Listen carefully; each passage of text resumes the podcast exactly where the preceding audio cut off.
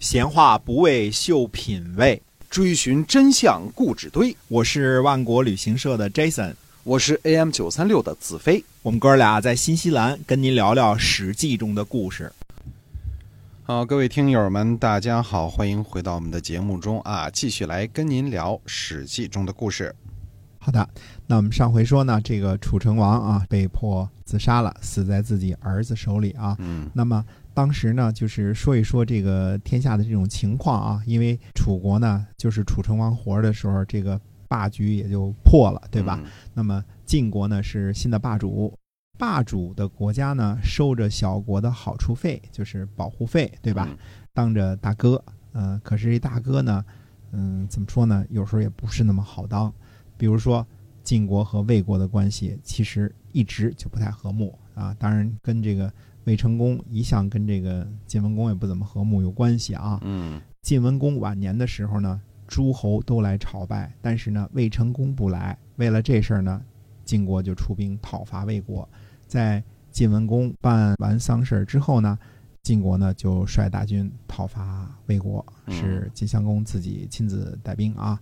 那么公元前呢六百二十七年，先轸自杀殉国之后呢，先轸的儿子呢先且居担任中军将兼正卿。先且居呢就对晋襄公说：“他说不能效法啊错误，就是不能效尤啊，嗯这样会有祸事的。请国君您呐去朝见天王，臣去带兵打仗。”于是呢，呃，晋襄公呢就去朝见周襄王，而先且居呢就带着兵呢去攻打这个魏国。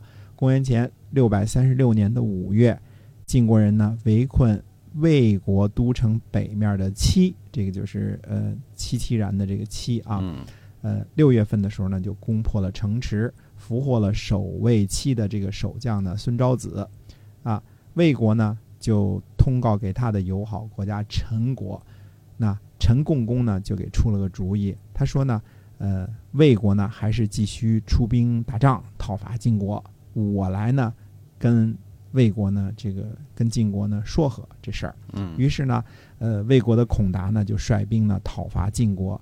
君子说呢，这个魏国这个古，嗯，古是什么意思呢？就有点迂腐的意思啊。这个啊这叫越国而谋，就是自自己家的事儿做不好，哎，嗯去问问别的国家去，嗯哎，就你们家出了什么事儿，自己两口子解决不了，问问别人，这叫嗯古啊，越国而谋啊，就这意思吧，嗯 大约是这个意思啊。公元前六百二十五年的时候，陈国为了魏国向晋国求情，并且呢抓住了孔达，用以取悦嗯晋国啊。那么，呃，为了魏国的事向晋国求情来了。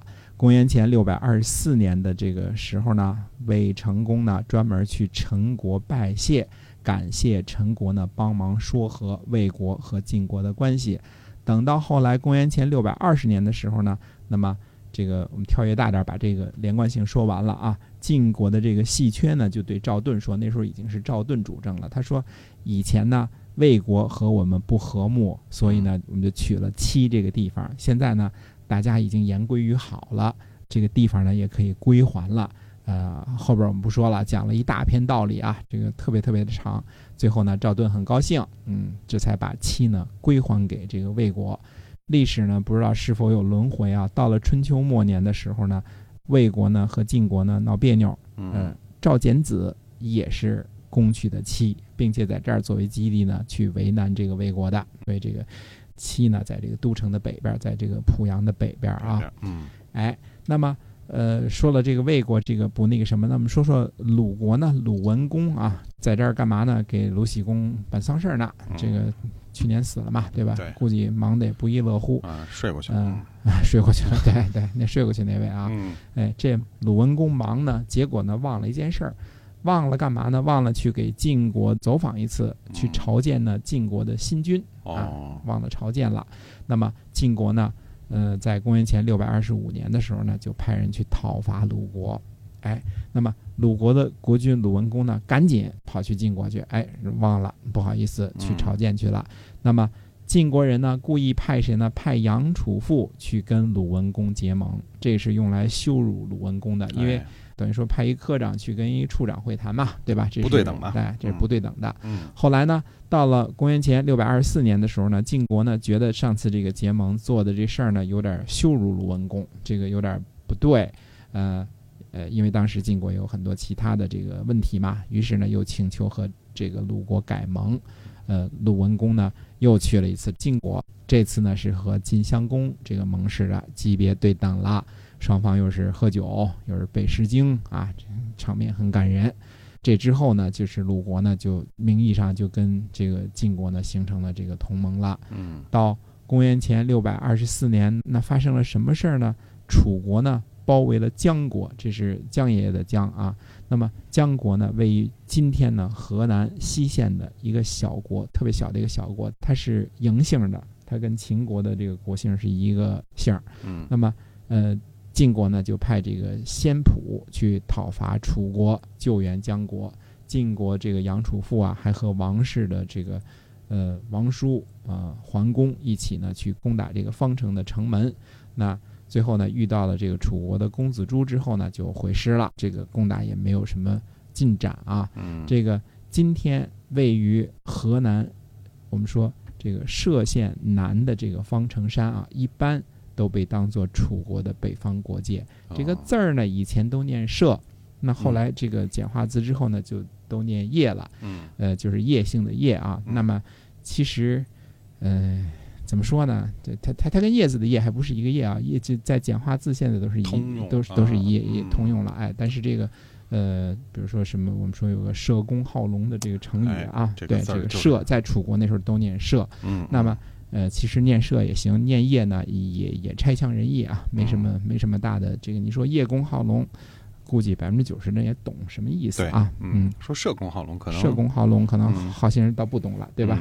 这就跟以前好龙哈，哎对俩好 俩好龙，其实都是一个人，以前这个要说证据确凿，说证据确确凿是这个别字儿，但现在呢也都证据确凿也行了，怎么嗯。凿都行啊，哎这这随便凿吧，嗯。凿吧。嗯。这个，但是呢，楚国的这个策略呢，显然呢，呃，改变了很多。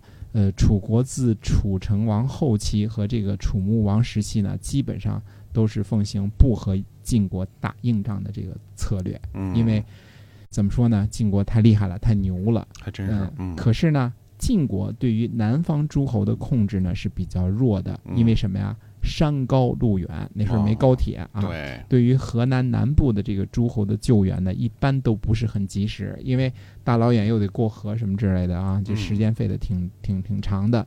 那么楚国呢，就对这一带的诸侯呢，时不常的攻伐一下。呃，嗯，对于姜国这样的小国呢，就抽冷的就给他灭了。嘿，啊那么楚国的成大新呢，在公元前六百二十二年呢，率兵就灭了位于今天这个国家就叫六，它就叫一二三四五六的六啊。嗯这个六呢，位于今天这个安徽的六安。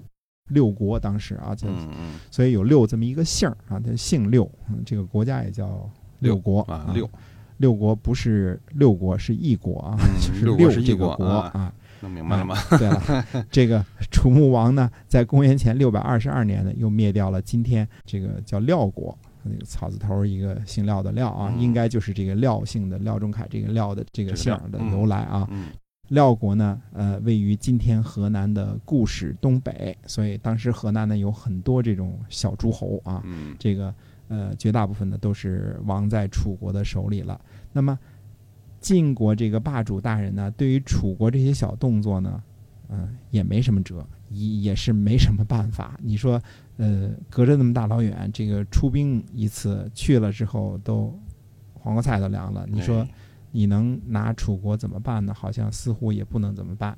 那么这就是所谓的霸主大人晋国所遭遇的一些个，嗯、怎么说呢？非常不确定的因素。那么讲完了晋国和楚国这边交代一下呢，下次我们回头讲一讲这个秦穆公的故事。哎哎好，的接着讲秦穆公那边西边啊，嗯，哎，往西走了哈。对，哎，是的，我们今天呢《史记》中的故事就先跟您聊到这儿啊。欲知后事如何，且听下回分解。关注我们后边的节目，我们下期再会。再会。